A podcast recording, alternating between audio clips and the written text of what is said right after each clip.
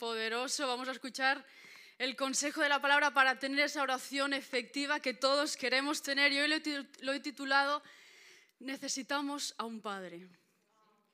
Hubo un filósofo que dijo esta frase, la búsqueda más profunda del ser humano es la búsqueda de un padre, y no de un padre terrenal, sino de un padre mayor, con una fuerza mayor, alguien con una sabiduría mucho mayor que la nuestra. Qué bueno es vivir en esta tierra y tener la compañía de un padre, ¿no? que te ayude a crecer, que te aconseje, que te cuide, que te guarde, que te guíe, ¿no? que te dé el cariño que necesitas.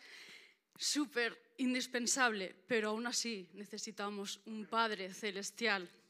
Y qué bueno que solo Jesús pudo suplir con esta gran necesidad de la humanidad cuando vino, murió y resucitó por todos nosotros. Él nos redimió de ser huérfanos en Padre. Y aún aquellos que quizás han perdido su Padre o quizás no tienen Padre aquí en la tierra, Dios cuando entra en nuestra vida, nos redime de esa carencia, nos redime de ese vacío, nos abraza con su abrazo de amor, nos llena de, su fuerza, de su espíritu. De su, él, es el gran Padre y, hace que esa, que esa necesidad quede a un lado. Él nos llena y nos guarda. Amén.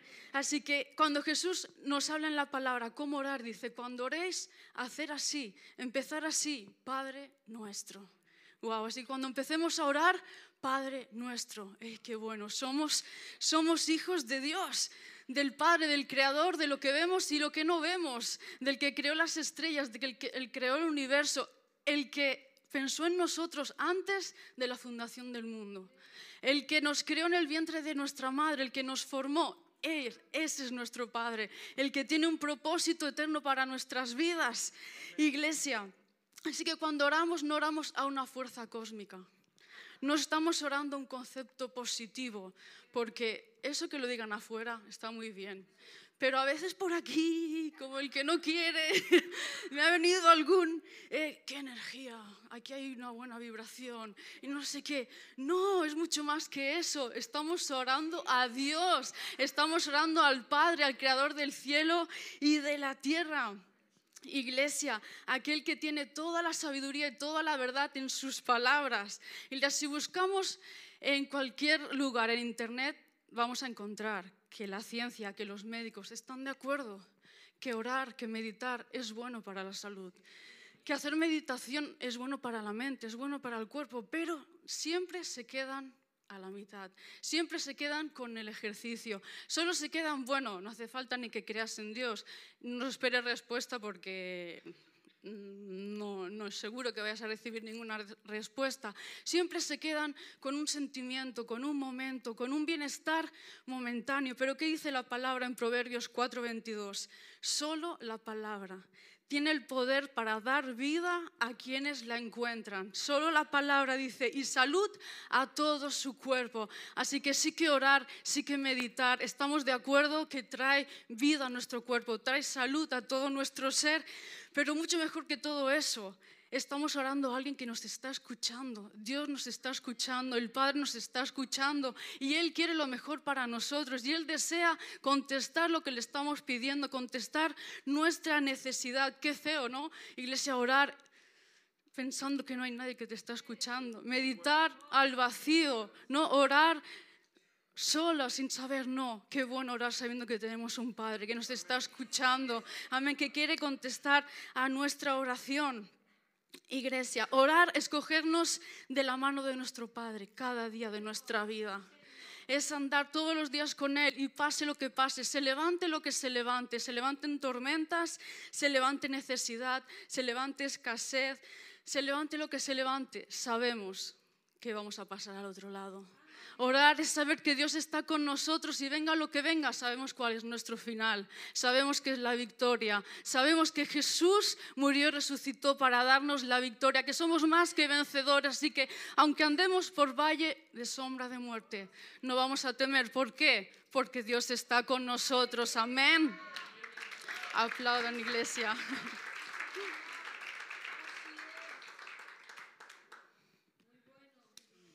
Así que Dios es, tan bueno, iglesia, que aun cuando Adán y Eva fallaron, Cuando desobedecieron y por causa de eso entró el desorden, entró la enfermedad, entró la destrucción, entró la escasez. Aún cuando entró todo eso, nosotros sabemos, ahora que estamos de parte de, la luz, que estamos en el reino de Dios, que de Dios no viene nada malo, que de todo lo bueno viene del cielo. Ahora que tenemos esa luz, tenemos que ser sabios y saber que cualquier cosa que se levante en contra de nosotros, no viene de parte de Dios. Sabemos que dice la palabra que para los que aman a Dios todas las cosas nos van a ayudar para bien. Amén. Así que todo ahora lo negativo que se pueda levantar a nuestro alrededor debemos saber que va a ser para nuestro beneficio, que va a ser para nuestro crecimiento. Miren que, hizo un, psicólogo un estudio y escribió la historia, la vida de una chica y cuando la tuvo escrita, le dijo a los pacientes, mira, ahora imagínense esta historia, estuve en esta vida, imagínense que es su hija. Y tendrán unos minutos para borrar los momentos que quieran de la vida de esta chica. Eh, ¿Qué creen que borraron, iglesia? Lo mismo que seguramente muchos de nosotros y la mayoría borraríamos, ¿no? Los momentos de dificultad, los momentos duros de aprendizaje, los momentos pues en algún accidente los borraban, momentos mm, difíciles financieros, momentos de enfermedad, momentos de tristeza, momentos de dolor. Todos quisiéramos que nuestros hijos no tuvieran momentos difíciles, no porque creemos que esa es una vida feliz y, es una vida digna, pero nos equivocamos, iglesia, porque ¿qué tal si borramos la situación difícil que hará que despierte el propósito de Dios en su vida. ¿Qué tal si borramos ese sufrimiento que le va a llevar a clamar a Dios? ¿Qué tal si borramos esa tristeza, esa desesperación que va a llevar a clamar a Dios, a esa persona, a ese hijo? Iglesia, ¿cuántos aquí nos acercamos a Dios en medio de la desesperación?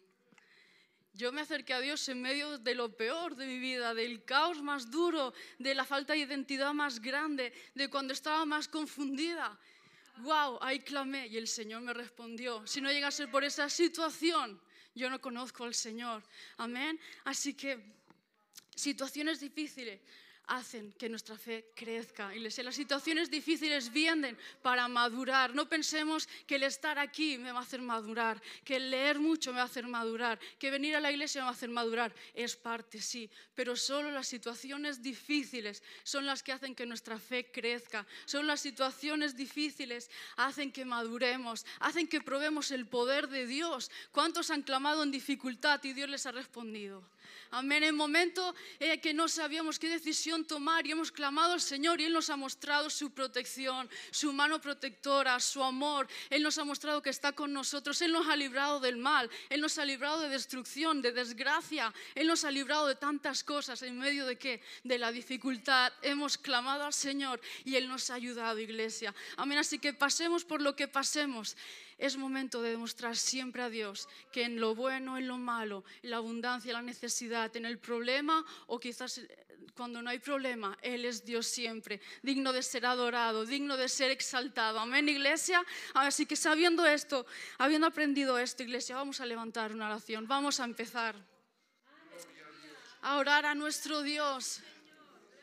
Pastora, ¿puedo empezar a orar? Sí.